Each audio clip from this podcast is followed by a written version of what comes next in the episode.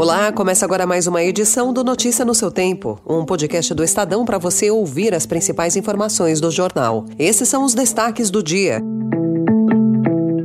Israel retoma o sul, mas sofre ataques do Hezbollah no norte. Primeiro avião da Força Aérea Brasileira com resgatados deve chegar hoje a Brasília. E graduação à distância cresce 700% em 10 anos no Brasil.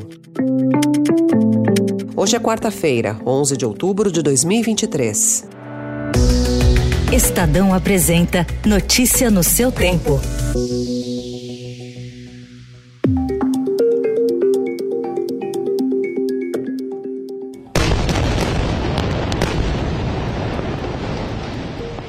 Após anunciar que recuperou o controle de cidades do sul do país, Israel voltou suas atenções para as fronteiras com o Líbano e a Síria, no norte, onde partiram foguetes e mísseis contra seu território. Projéteis foram disparados do Líbano em direção à Galileia. Não houve danos ou feridos. Pelo menos um desses disparos foi de um míssil antitanque reivindicado pelo Hezbollah. O grupo xiita domina o sul do Líbano. Forças israelenses também atacaram posições na Síria depois que morteiros foram foram lançados sobre as colinas de Golã. Israel prepara uma ofensiva por terra contra o Hamas na faixa de Gaza. O risco de confrontos na Síria e no Líbano é o de dividir forças em novas frentes de guerra. O governo confirmou ontem a morte de dois brasileiros que estavam entre os desaparecidos após o ataque terrorista do Hamas no sábado em uma rave no sul de Israel. As vítimas são a brasileira Bruna Valeano, de 24 anos, e Hanani Glazer, da mesma idade. Ainda há uma brasileira desaparecida, a carioca Carla Stelzer Mendes, de 41 anos. A primeira aeronave da Força Aérea Brasileira para a retirada dos brasileiros de Israel deve pousar na madrugada de hoje em Brasília com os primeiros resgatados. Segundo o Ministério das Relações Exteriores, cerca de 1.700 brasileiros em Israel manifestaram interesse de repatriação.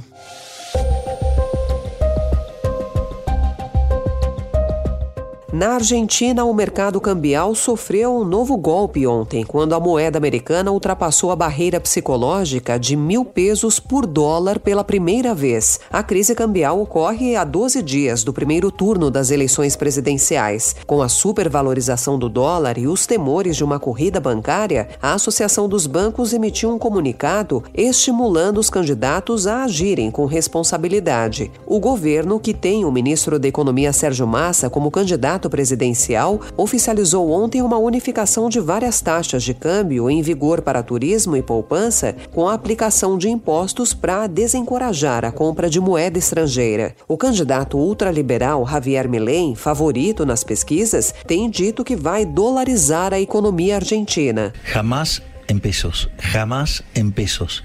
El peso es la moneda que emite el político argentino. O sea, hoy no puede valer ni excremento. Porque esas basuras no sirven ni para abono. Na economia nacional, a área técnica do Tribunal de Contas da União afastou a possibilidade de o governo ser punido se não cumprir a aplicação do piso constitucional de recursos para a área da saúde em 2023. No entendimento dos técnicos do TCU, a penalidade poderia exigir um esforço desproporcional do governo federal, inclusive com impacto nas demais políticas sociais. O parecer, apresentado na segunda-feira, é uma resposta à consulta feita pelo ministro da Fazenda Fazenda Fernando Haddad para não ter de fazer um aporte de 20 bilhões de reais ainda neste ano, valor que seria necessário para completar o piso integral da saúde.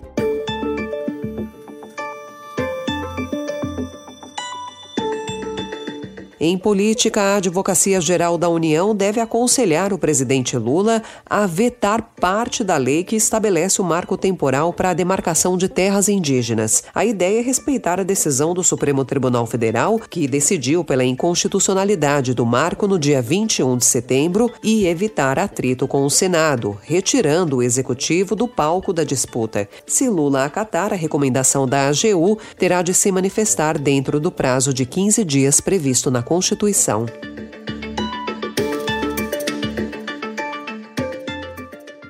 O Estadão também informa hoje que dados do Censo da Educação Superior, divulgados pelo Ministério da Educação ontem, mostram que o número de cursos na modalidade ensino à distância ofertados no país aumentou 700% nos últimos 10 anos. O ritmo cresceu a partir de 2018, impulsionado pela edição de um decreto do presidente Michel Temer que flexibilizou a abertura de polos de educação à distância no país. Segundo o ministro da Educação Camilo Santana, o MEC vai aprimorar a regulação do setor, implementando novas diretrizes para qualificar os cursos à distância.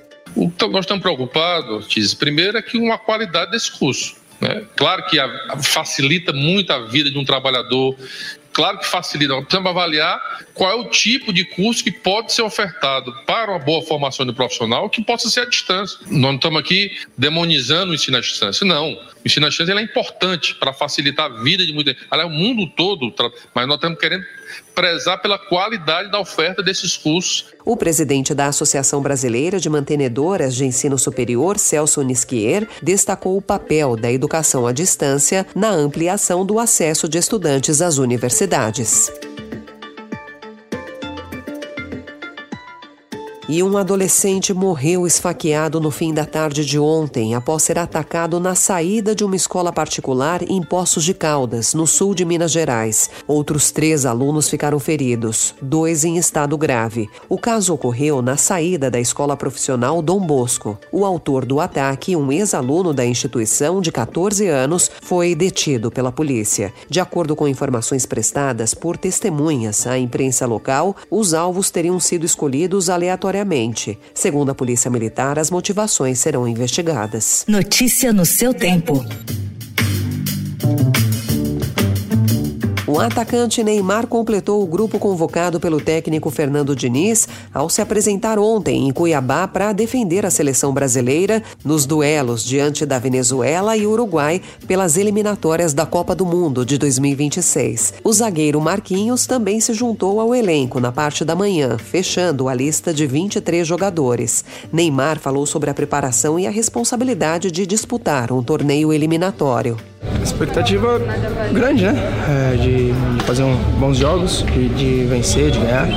E com certeza felicidade é, é maior ainda de, de estar representando a seleção brasileira. Após duas rodadas, o Brasil está empatado com a Argentina na liderança, mas aparece em primeiro por ter melhor saldo de gols. Amanhã, a seleção brasileira faz a sua partida na terceira rodada, enfrentando a Venezuela, às nove e meia da noite, na Arena Pantanal. Na semana que vem, a equipe volta a campo e visita o Uruguai na terça-feira, em Montevideo, às nove da noite. Essa foi mais uma edição do Notícia no seu tempo, com a apresentação e roteiro de Alessandra Romano, produção e finalização de Felipe Caldo. O editor de núcleo de áudio é Manuel Bonfim. Obrigada pela sua escuta até aqui e até amanhã. Você ouviu Notícia no seu tempo.